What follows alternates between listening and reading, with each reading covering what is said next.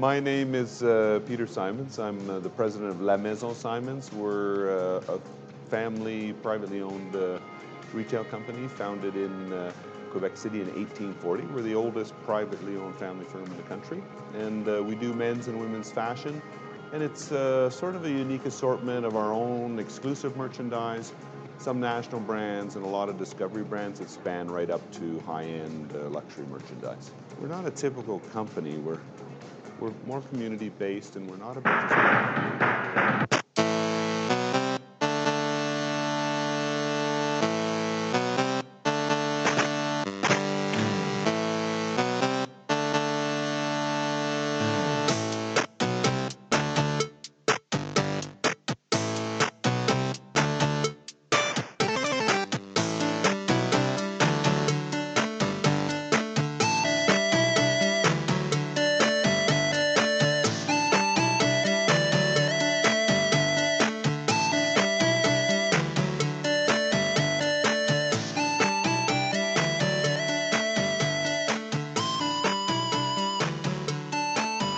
Max, Maxime Doré, bienvenue à, ce podcast, cet épisode de Pas de mes affaires.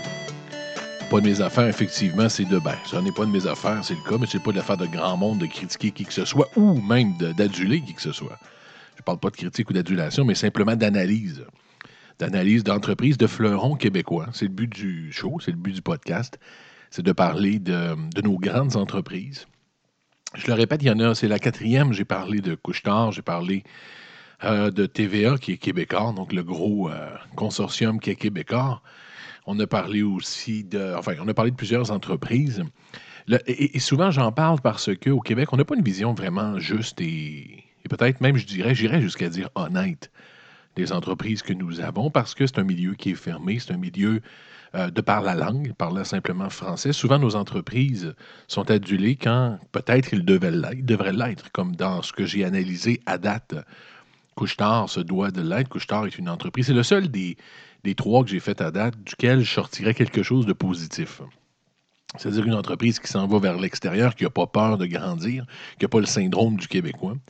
Donc, c'est ça, c'est de parler de ces entreprises-là, des entreprises fortes, sincèrement et sans vraiment être teinté de, de l'œil d'un Québécois et de dire qu'est-ce qu'ils sont, d'où ils viennent, où ils s'en vont, s'ils s'en vont quelque part, et de donner une bonne idée de l'entreprise et du, euh, une bonne, bonne vision, dans le fond, une bonne vision d'ensemble de nos fleurons québécois. Aujourd'hui, euh, on parle de, de la maison Simons. La maison Simons. Moi, moi je suis de Québec. Euh, je, viens de la ville de Québec. J'habite encore la ville de Québec. Et souvent, on, se- dit, on a le même feeling, on a, on a l'impression, du moins, que Simons, c'est à nous. Que Simons, c'est. C'est un- une entreprise de la ville de Québec qui reste à Québec, qui est au Québécois, mais qui est à la ville même de Québec. Et on, se demande à un certain point si elle est connue à l'extérieur, quasiment. On se dit, est-ce que vous connaissez Simons? Est-ce que, parce que pour nous, Simons est ici depuis toujours. Simons fait partie de la ville de Québec depuis 1840. 1840. Donc, pour nous, Simons a toujours été. Euh, récemment, clairement, on a vu que ça grandissait, que tout le monde à travers le Québec le connaissait. Mais, mais encore, qu'est-ce que devient et où euh, s'en va Simons? Une petite histoire, une, histoire ben, petite, assez grande, parce que Simons, c'est l'entreprise euh, privée, donc possédée par une famille encore, la plus grande au Canada. Donc, c'est encore, c'est la plus vieille entreprise euh, encore privée au Canada. C'est Simons, de dire Peter Simons dans une entrevue. L'entreprise, c'est des Écossais, donc, à la base. C'est une famille écossaise qui est bien en 1785 au Bas-Canada. Dans le temps, il y avait le Bas et le Haut-Canada, c'est complètement différent. Et, et dans la ville de Québec, en 1840, de partir Simons. Donc, à l'âge de 17 ans, le premier, le premier Simons qui, donc, part, qui commence, qui débute, qui ouvre le Simons, c'est John Simons. John Simons le fait en 1840. Alors, j'ai 17 ans. 17 ans. C'est assez impressionnant. C'est sûr que, euh, oui, à l'époque, les choses se faisaient plus rapidement, plus tôt. Les gens, oui, vivaient moins longtemps, mais aussi avaient, devenaient matures un peu plus tôt. C'est-à-dire qu'ils étaient confrontés à la vie euh, assez rapidement. Ils étaient moins un peu, euh, un peu dorlotés, on peut dire ça. Ils étaient moins dans la ouate. Donc, les gens, plus rapidement, avaient une expansion sociale, devenaient quelqu'un ou faisaient quelque chose euh, hors de sa famille plus tôt. Donc, à 17 ans, John Simons part, le fameux Simons. Il le fait sur la côte de la fabrique. Ben, au début, non. Au début, c'était à Québec. Bon, mais quelques années plus tard, 30 ans plus tard, on dit ça comme si c'était 2-3 ans. Vu que c'est loin, on le dit rapidement comme ça. Mais en 1870, donc 30 ans après avoir fondé Simons, John Simons euh, transporte, déménage son, Simons sur, la, sur 20, 20 euh, rue de la Fabrique. C'est l'adresse. Pour ceux qui ne connaissent pas 20 rue de la Fabrique, c'est vraiment downtown. À Québec, dans le vieux Québec, c'est à côté de l'hôtel de ville, c'est à côté, c'est c'est pas, pas dans le vieux Champlain, qui est le quartier plus au sud. C'est, pas non plus. Ben, c'est près même. Oui, c'est près du Château Frontenac. C'est un peu plus bas que le Château Frontenac. C'est à côté de la rue Saint-Jean, pour ceux qui connaissent pas ou ceux qui connaissent un peu la ville de Québec. C'est très bien placé. C'est central, c'est vraiment central. En même temps, ça l'est bien placé, ça l'est pas. Ça l'est pour les touristes aujourd'hui, ça l'est pour les gens qui viennent de travers le monde, les gens en croisière, les gens qui visitent la ville. L'été, les Québécois, ils vont quand même un peu plus, effectivement, marcher dans ce coin-là. Mais ce n'est pas un endroit aujourd'hui où tu peux vraiment aller magasiner comme tu vas le faire à Place Sainte-Foy ou, euh, euh, ben, Carrefour Laval, des choses comme ça. C'est un endroit vraiment peu, instinctif pour aller magasiner dans le day-to-day. Les gens locaux ne vont plus vraiment sur la rue de la Fabrique pour acheter, malgré le fait qu'il y a encore le magasin original, très beau magasin qui est sur de la Fabrique. Et les bureaux de Simons y sont aussi. Donc, le siège social, M. Peter Simons, travaille sur la côte de la fabrique. Euh, donc, au premier étage, deuxième, troisième étage, vous avez le centre commercial qui a grossi à travers les années, bien sûr. Mais vous avez dans les étages supérieurs et au sous-sol les bureaux de Simons. Donc, c'est là que travaille, c'est là que se fait la magie de Simons, où s'opère, dans le fond, ce qu'est Simons, encore à partir de la rue de la Fabrique. Et ça, ça en dit, ça en un peu sur qui sont les Simons, qui sont leur mentalité à la famille Simons. Avant d'arriver à Peter Simons, on voit rapidement que c'est des gens qui sont très fidèles. Simons a une grande fidélité à la base. Fidélité à sa ville qui est Québec. C'est-à-dire que le siège social aurait pu déménager des centaines de fois. Premièrement parce que les Simons sont anglophones. Ils parlent très bien français. Mais la langue même, la langue de base, la langue originale des Simons est l'anglais. Ce sont des Écossais. Donc, ils auraient pu déménager pour diverses raisons, facilité de travail, aller à Toronto, ils auraient pu aller n'importe où dans le monde, que ce soit New York ou pas. Ils ont les moyens de le faire. Mais on parle d'une grande fidélité. Les Simons sont fidèles. C'est une famille qui est restée à Québec. C'est une famille qui a gardé son siège social à Québec et qui a toujours vécu. Peter Simons vit encore dans la ville de Québec. Il vit aussi dans une maison qui est euh, un peu. Euh, euh, c'est une maison qui est vraiment sombre. Pas sombre, mais sobre, c'est ce que je veux dire. Et c'est une autre caractéristique des Simons. C'est des gens très sobres, des gens peu dans le spotlight. C'est pas des gens qui vont chercher l'attention, un peu comme euh, l'extrême opposé étant Donald Trump ou des gens comme ça. La famille Simons à Québec est connue, bien sûr, à cause de leur, euh, de leur succès et de leur magasin, mais on n'entend pas parler vraiment de Peter Simons. On l'entend un peu plus parce que, écoute, l'entreprise grossit, grossit, grossit, donc on le voit dans différentes entrevues, on le voit un peu à gauche et à droite. Mais les Simons n'ont jamais cherché le spotlight, les feux de la rampe. Ils sont connus pour ça à Québec. Comme je dis, leur maison, leur résidence, vous passeriez devant chez Peter Simons, c'est pas plus. C'est une belle maison, mais c'est pas, pas, pas un château. C'est pas la maison de Mike Tyson quand il était champion du monde, comprenez-vous? Il y a une mentalité écossaise, un flegme britannique chez les Simons qui est évident. Ils n'ont jamais perdu cette mentalité-là anglaise, un peu de, de recul, de discrétion. Ça se sent chez les Simons et ça se sent aussi chez Peter Simons, qui est un, qui est un petit enfant de John Simons. Il y a encore la même éducation, la même mentalité chez les Simons, c'est évident. Donc, il reste là, il reste le siège social jamais déménagé. Et cette boutique-là, qui doit être rentable parce que les touristes y vont en quantité industrielle, mais nonobstant la rentabilité de la boutique de base, celle sur la côte de la fabrique, euh, je me demande s'ils auraient même fermé ça parce qu'un certain temps, ça roulait moins. C'était pour rénover la, boutique, mais ils ont toujours, donc, je pense, je parle à travers mon chapeau, mais je pense garder cette boutique-là ouverte par respect des traditions. C'est une famille qui semble très fort là-dessus. Avant de commencer à analyser euh, le, plus le, le, today, on parle des années 80 jusqu'à aujourd'hui de Simons. Euh, je veux dire que c'est un domaine, parce que j'ai analysé d'autres entreprises avec vous. Je l'ai fait, auparavant. Des domaines que je connais parce que je m'y suis informé, puis j'aime un peu tout ce qui se fait au niveau finance à la base. J'ai une connaissance quand même de base de tout ça. Par contre, cet épisode-ci, je la connais un peu mieux. Je la connais même beaucoup mieux. Parce que j'ai fait affaire avec Simons. J'ai eu une entreprise de vêtements, comme vous le savez, UNDZ, Undies et sous-vêtements. Simons est un grand client d'Undies. Simons a toujours, ben pas toujours, mais à partir d'un certain moment de notre existence, acheté avec nous. Donc, on est allé au bureau de la Côte de la Fabrique. On a fait affaire avec leurs acheteurs. On a fait affaire avec leur philosophie. On a fait affaire, j'ai souvent fait affaire avec Simons. Donc, je connais bien un peu, ben, je connais bien. Je connais une certaine j'ai une quantité d'informations assez grande sur Simons, sur leur façon d'opérer, du moins avec leurs fournisseurs, avec leur brand. Et c'est un domaine que je connais beaucoup. J'ai été consultant pour Billabong euh, à Montréal. J'ai été consultant donc pour refaire l'image des, magasins Amnesia, pour amener du marketing de Billabong étant le propriétaire d'Amnesia à l'époque. Donc j'ai travaillé plusieurs années dans le domaine. Je connais très bien le domaine du vêtement, ce qu'on appelle la guenille à Montréal, mais le domaine du vêtement, c'est un domaine que je connais sur le bout des doigts. Donc cet épisode ici euh, est un peu plus effleuré, est un peu plus aiguisé de par mes connaissances dans le domaine. Allons-y avec euh, ce qui est Simons. L'entreprise, donc Simons, pour ceux qui ne savent pas, les peu, le, peu de gens qui ne connaissent pas Simons, un magasin de vêtements.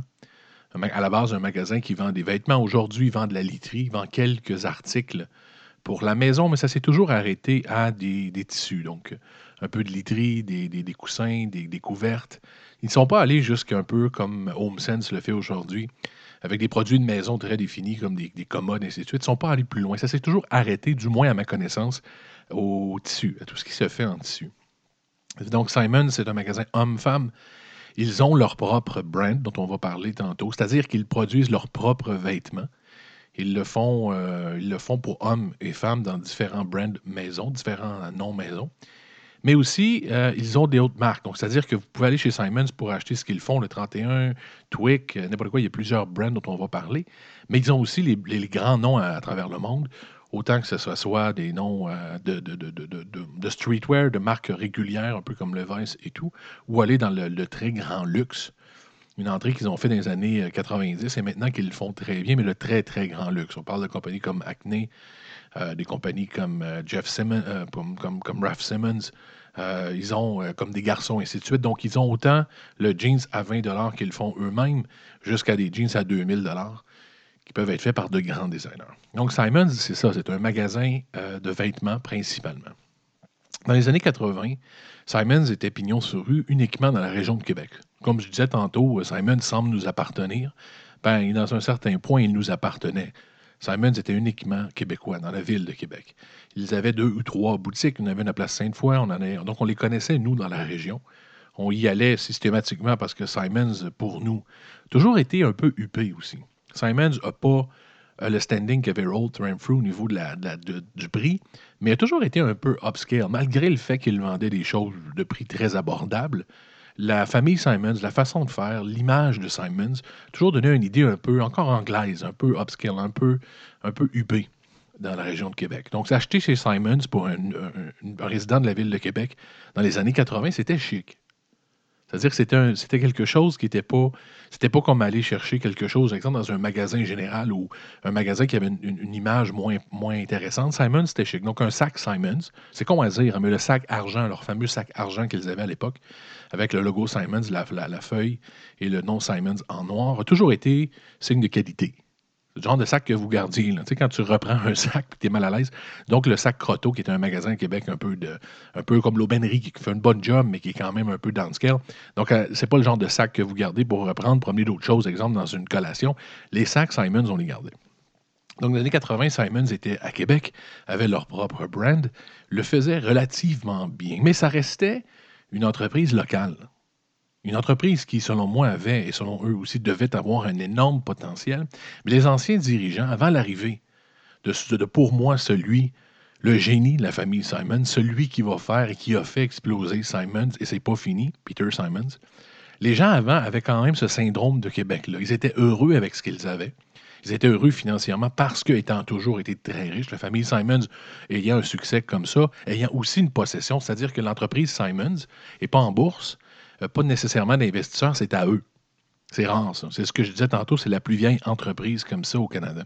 Donc, ils avaient les revenus entièrement. Par contre, devaient aussi investir personnellement pour, pour grandir ou quoi que ce soit. Mais jusqu'en même milieu 90, Il- Ça semblait simple, ça semblait littéralement faire leur affaire. Le succès qu'ils avaient dans la région était pour eux correct, comme il l'a été depuis 1870, 1840. Ils semblaient vouloir continuer comme ça. Si ça avait été le cas, c'est sûr qu'à l'époque, euh, les dirigeants de Simons ne voyaient pas l'arrivée d'Internet, ne voyaient pas la globalisation du marché, ne voyaient pas l'arrivée des monstres, des monstres comme HM, comme Gap, qui aujourd'hui est moins fort, mais a été fort dans les années 90, l'arrivée d'entreprises comme Forever 21, Uniqlo au Japon. Tout ça était vraiment loin, n'était pas du tout dans le portrait. Et oui, on voyait une certaine croissance, un changement de façon de consommer, mais c'était pas aussi, aussi énorme que ça l'est aujourd'hui dans les années 2000. Donc, s'ils avaient continué comme ça, sans, vraiment avoir été bouleversés comme le fait Peter Simons, selon moi, Simons serait dans la merde. Sincèrement, Simons aujourd'hui serait sur le bord de la faillite. Comme l'est la Liberté à Québec, un magasin, comme l'est bien des magasins de retail. Parce que si Simons n'avait pas su s'adapter, n'avait pas, pas grandi, changé, littéralement, devenir un adulte, s'il n'était pas passé d'une adolescence à la vie adulte comme il l'est aujourd'hui, Simons serait mort. C'est- aussi simple que ça, je le pense sincèrement. Par contre, est arrivé à la, gestion, à la direction de, de Simons, Monsieur Peter Simons. Peter Simons est avec son frère Richard, sont les deux euh, dirigeants aujourd'hui de Simons. Euh, on dit Richard et Peter Simons. Par contre, je ne connais pas le rôle de Richard, sincèrement. Simons, je ne le connais pas. Il est très effacé. On parlait de gens effacés tantôt. Richard Simons, euh, c'est encore plus effacé qu'effacé. On n'entend jamais parler. Peter Simons semble être celui qui prend les décisions. Donc, moi, je vais parler de Peter Simons. Ça se peut qu'il y ait beaucoup de crédit aussi à Richard. Je ne le sais pas. Mais je parle de. Quand je dis Peter Simons, imaginez Richard et Peter Simons qui sont les deux propriétaires. Premièrement, l'entreprise Simons a ouvert à Montréal. C'est stupide à dire. Ils auraient dû le faire il y a longtemps, je, le pense. Mais sous Peter et Richard Simons, ils l'ont fait finalement dans les années 90. Ils se sont dit on va à Montréal.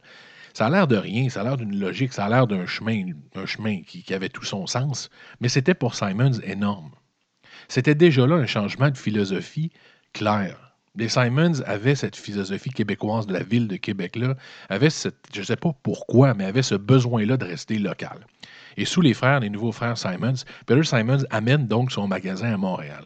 Ça semble pas grand-chose, mais c'est un énorme pas qui a ouvert, pour eux du moins, euh, euh, qui a ouvert enlever les œillères de Simons, et a donné à Simons, je pense, les possibilités et l'idée de devenir ce qu'il est aujourd'hui. Donc, ils ouvrent à Montréal et ils le font bien. Parce que les Simons, c'est important de savoir que ce qu'ils font, ils le font très bien. Ils investissent beaucoup. Ce ne sont pas des gens, au même titre qu'ils n'investissent pas personnellement, qui ne sont pas dans le grand luxe, pas des gens qui veulent démontrer leur, richesse. Ce sont des gens qui font bien les choses.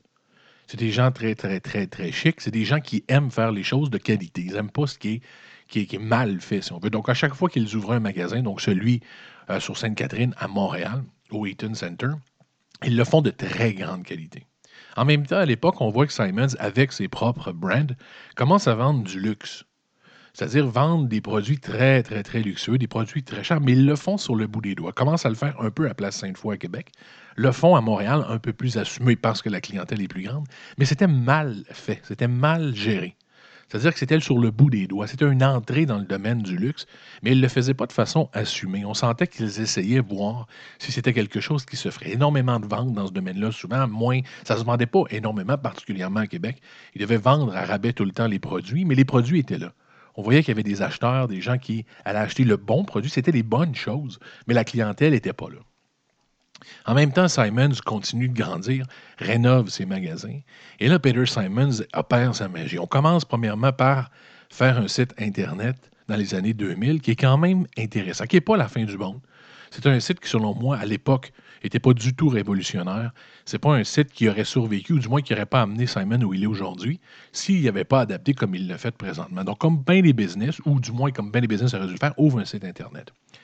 Par contre, Simon commence à reluquer le reste du Canada, commence à se dire que son succès à Montréal, le succès qu'il a à Québec, pourrait être à Ottawa, pourrait être ailleurs, et commence à ouvrir donc des Simons dans le reste du Canada. Il le fait encore une fois de grande qualité. Il le fait en faisant des magasins forts, toujours très beaux visuellement. Même s'ils sont dans un centre commercial, ils, ne se contentent jamais d'une simple non sur le centre commercial. Les Simons ne font pas comme HM ont accepté de faire. C'est-à-dire de mettre le nom seulement puis de prendre un beau local à l'intérieur. Simons a toujours la philosophie et l'idée de prendre un pignon, de prendre une place en centre d'achat important, oui, mais de faire une entrée à la Simons. Toujours une entrée très remarquée, une porte d'entrée toujours très chic, très, très tendance, qui doit coûter les yeux de la tête, mais c'est très important pour les Simons de le faire. Ils l'ont toujours fait un peu partout, que ce soit en Alberta, que ce soit ailleurs au Québec, que ce soit ailleurs au Canada, ils le font. Ce qui sauve Simons, nonobstant le, le succès et l'intelligence des frères Simons de, de grandir et d'opérer autrement le magasin, c'est le private label. Littéralement. Pourquoi? Parce qu'aujourd'hui, il y a eu un énorme changement dans le retail. Tous ceux qui vendent uniquement les produits des autres, des gens qui ne font pas. Donc, on parle de vertical, de vertical management, de latéral, il y a différents, il y a des termes dans le milieu, mais tous ceux qui ont uniquement leur qui ont, uniquement les vêtements des autres, comme Amnesia le faisait, comme Old Fruit le faisait. Bon, un peu de produits locaux, mais moins. Tous les grands qui étaient des géants à l'époque. Aux, États-Unis, vous avez Zoomies qui le fait, Nordstrom qui le fait. Vous avez Paxson. Tous ces gens-là étaient, selon eux, selon bien du monde des années 90, des intouchables. Des entreprises qui roulaient à un rythme absolument West 49 au Canada anglais. Et l'Internet, à l'arrivée d'Internet, a fait que les entreprises qui vendaient uniquement les produits des autres, donc euh, un produit qui était les meilleurs produits du jour quand même, les produits de qualité, mais celles des autres, ont planté un par un parce que le profit n'était pas là et les gens se sont mis à consommer où ils voulaient. Il n'y avait plus besoin d'aller chez Simons, il n'y avait plus besoin d'aller directement chez Nordstrom ou ailleurs. Ils allaient chercher ce morceau-là, le soulier précis, le chandail précis, le hoodie précis. Ils allaient le chercher en ligne à un prix qui les intéressait et ont arrêté de consommer ce genre de produit-là en magasin. Ça a, tué littéralement le trois quarts des marchands. Ça, a tué, va tuer Nordstrom, ça a tué Old Fruit, ça a tué énormément parce qu'ils n'ont pas su survivre parce que uniquement, je vous le dis, ils n'avaient pas leur private label. Simons a toujours eu son private label et l'intelligence. Donc, des marques comme Twig, Jab, qui est pour garçons, Icon, le 31, le Contemporaine, le 31 euh, i5, donc qui ont différentes marques qui leur appartiennent, qui leur ont permis de passer à travers les années 90 parce que le profit est là. Et ce genre de produit-là, vous ne pouvez pas aller en ligne nécessairement pour acheter ailleurs. Si Simons fait un jeans le 31 qui vous fait bien, il faut aller chez Simons acheter ce jeans-là. Vous ne l'aurez pas ailleurs. Vous ne pouvez pas dire, bon, je vais chercher un meilleur prix. Non, c'est eux uniquement. Et en plus, non seulement vous devez aller l'acheter chez Simons, mais en magasin, parce que c'est très difficile de transférer les produits généraux comme ça en ligne. Ils le font aujourd'hui, ça se fait de plus en plus, mais dans début 2000, les produits majeurs étaient en ligne, mais les produits private label étaient très difficilement transférables en ligne. Donc, les gens devaient se rendre en magasin et Simons le faisait bien. De très bons acheteurs. Donc, il achetait des produits intéressants, mais aussi des designers très compétents. Simons a toujours engagé de très bons employés, toujours eu de très bons employés. Simons utilise des gens qui savent ce qu'ils font, ils savent ce qu'ils achètent, et ainsi de suite. C'est la raison aussi pour laquelle ils ont réussi à survivre à l'arrivée d'un HM. HM qui est directement une claque à gueule pour Simons dans les années de début 2000 directement. Forever 21 aussi. Forever 21 qui est arrivé moins parce que Simons a encore une fois élevé d'un rang son niveau après l'arrivée des H&M. Je, m'explique, quand H&M est arrivé, Simons était moins puissant qu'il l'est maintenant. Ils avaient ses produits locaux, mais il était très, de loin moins edgy, c'est-à-dire moins tendance avec ses produits locaux que ses achats. Par contre, avec l'arrivée de Forever, pas Forever 21, mais H&M, il a dû s'ajuster et augmenter d'un rang la qualité de ses produits ces produits maison. Les rendre encore plus tendance, c'est-à-dire du fast fashion qu'on appelle. C'est-à-dire que ça part du runway quand, vous le voyez sortir comme euh, nouvelle tendance 2019. Le temps que ça se rende en, magasin, ben, les compagnies comme H&M ont inventé, Zara ont inventé du fast fashion. Ça prend vraiment quelques mois avant que ça se rende en magasin. À l'époque, ça devait prendre un an ou deux avant que les nouvelles tendances se rendent. Aujourd'hui, du fast fashion, Simons n'était pas dans le fast fashion. Simons achetait du fashion, mais produisaient pas du fast fashion. Et ils se sont tournés, Peter Simons a vu l'importance de le faire avec l'arrivée de H&M et s'est tourné vers le fast fashion avec son private label. Son private label, aujourd'hui, bon, une critique que je pourrais donner, j'aime pas les noms. Les noms sont Keten. C'est rare parce qu'ils sont pas Keten Simons, mais Twick, Jab, le 31. J'imagine qu'ils sont obligés de garder ça parce que c'est trop, trop fort, ça fait trop longtemps que ça existe, mais merde que c'est Keten leur nom high five, high five pour jeunes, non, pour athlétique, ça marche pas. Je comprends pas pourquoi ils prennent ces décisions-là. C'est pas du tout leur style. Habituellement, ils sont très. Bon, mais ça ne l'est pas. J'aime pas les noms qu'ils ont, mais ce qu'ils font avec ces noms-là est maintenant très actuel. Par la suite, avec l'arrivée de Forever, Forever 21, Zara à l'époque en même temps qu'H&M, ils étaient plus prêts, ils étaient plus prêts à grandir, ils étaient plus prêts à les affronter avec eux aussi du fast fashion. Récemment, très récemment, Peter Simons s'est en allé en- dans, la, dans la haute couture, c'est-à-dire dans la mode très dispendieuse, parce qu'aujourd'hui, on réalise que les clients de luxe, bon, c'est sûr que l'argent, le monde est très polarisé. Vous avez le 1% puis vous avez le reste. On en parle tellement souvent, mais le 1% dépense en calvaire. Et le 1% il veut le morceau, le morceau qui lui coûte les yeux de la tête. Avec le départ de Old Renfrew Canada, il y avait peu de disponibilité. Il y a Sense, S-S-E-N-S-E, qui le fait très bien en ligne en passant. Sense, qui est une business à Montréal, Pignon sur à Montréal, euh, dans le vieux Montréal, qui, est surprenante. C'est une des références mondiales dans le luxe en ligne, Sense. C'est au Québec. Euh, c'est dans le vieux Montréal. Mais Simons le faisait, comme je disais, sur le bout des doigts dans les années début 2000, des fin 90. s'est mis à le faire comme il faut. En rénovant sa boutique de Place Sainte-Foy avec ses nouvelles succursales, on mélange l'ultra luxe au régulier sans être mal à l'aise. On le met plus dans un coin en disant ben ça c'est pour les ultra riches. Non, vous avez autant le hoodie Acne à 700 dollars que vous avez leur leur 31 ou leur Twic ou leur Jab plutôt pour hommes à, côté. Ils ont démocratisé l'ultra luxe avec le régulier, ils sont mis à tout mélanger. Simons, par la suite, ben, a augmenté son offre en ligne. J'ai même fait une offre à Simons à l'époque pour aider en, ligne. Euh, J'avais parlé à un directeur du web qui est français, un homme qui vient de France, qui avait un programme à l'époque, m'a dit écoutez, c'est gentil de votre offre, mais on a un très grand programme qui s'en vient, puis on travaille fort là-dessus. Et effectivement, il avait raison, ils ont travaillé, ils ont fait une belle job en ligne. Parce que l'offre est de mieux en mieux. Leur boutique en ligne est devenue très populaire. Ça roule, mais énormément. Ils ont fait un centre d'affaires récemment de distribution de plus en plus gros. Simons est prêt pour sa transition en ligne. Autant avec son produit local qui est Twic ou Jab, autant avec le produit de luxe. Pas aussi fort qu'un Sense pour l'instant, mais ça en vient de plus en plus à ce niveau-là. Donc Simons, sous le règne de Peter et Richard Simons, a littéralement émergé. Oui, mais a été sauvé. C'est littéralement une rescue, pour le dire sous leur, leur langage natif qui est l'anglais. Ils ont, ils ont sauvé Simons avec des décisions essentielles et intelligentes. Au même titre que Simons bouge très tranquillement. Simon n'a jamais été impulsif, jamais pris de décisions rapides, n'a jamais fait des choses pour rien. La famille Simons est très lente, mais a dû accélérer et ont accéléré au bon moment, ont pris les risques qu'ils ont dû prendre au bon moment pour sauver Simons, et non seulement pour la sauver avec les arrivées de grands joueurs comme Zara et H&M, mais pour la rendre aussi puissant au Canada pour l'instant. C'est un succès. C'est une belle entreprise, c'est bien géré, ils ont de l'argent. Et non seulement ils ont de l'argent, maintenant on voit Peter Simons dans les réseaux pan-canadiens financiers, dans les émissions financières. Et Simons pense même aller chercher du financement externe, ce qu'ils n'ont jamais fait depuis 1840. Bon, ils ont des prêts à la banque, je ne dis pas ça, mais je parle d'un financement pour avoir des parts de, de, Simons, ou du moins un genre d'énorme angel financement pour grossir encore, un plus gros centre de distribution. J'imagine que ce qu'ils ziotent, ce qu'ils ziotent, pardon, c'est de devenir un géant Internet, donc devenir un centre de distribution québécois, mais qui distribue à travers les États-Unis, l'Amérique du Nord, parce qu'il y a une ouverture. Il y en a une ouverture. C'est pas clair pour l'instant. Il y avait des joueurs à l'époque qui étaient en ligne très fort, ils sont tous morts. Je ne sais pas pourquoi. Et les gens ne veulent pas acheter quelque chose de luxe chez Amazon, ne veulent pas acheter leurs vêtements chez Walmart. Donc il y a de la place, et Simon sait qu'il y a une place. Et je pense, comme ils le font si bien, ils le font tranquillement, mais ils le font intelligemment, je pense que les frères Simons, les sauveteurs de Simons, les sauveurs de Simons, sont en train de penser et pensent sincèrement et convoitent sincèrement l'Amérique du Nord. En se disant que Simon, sans avoir nécessairement pignon sur rue partout à travers l'Amérique du Nord, peut devenir une option sérieuse, une option sérieuse pour le, un des plus grands retailers de vêtements en Amérique du Nord, autant pour les brands locaux que pour les brands euh, internationaux comme les Azos, Azos en Grande-Bretagne, qui fait un job absolument débile. Il y a des gens ici qui achètent ces ASOS, ceux qui ne connaissent pas. Azos est superbe. Un genre de Simons beaucoup plus récent, moins mature que l'est. Mais il y a une genre de même chose. Donc, la famille, si j'ai un, un wrap-up à faire sur Simons, c'est une entreprise qui était belle, une entreprise qui a toujours eu une image très léchée, mais une entreprise qui serait morte.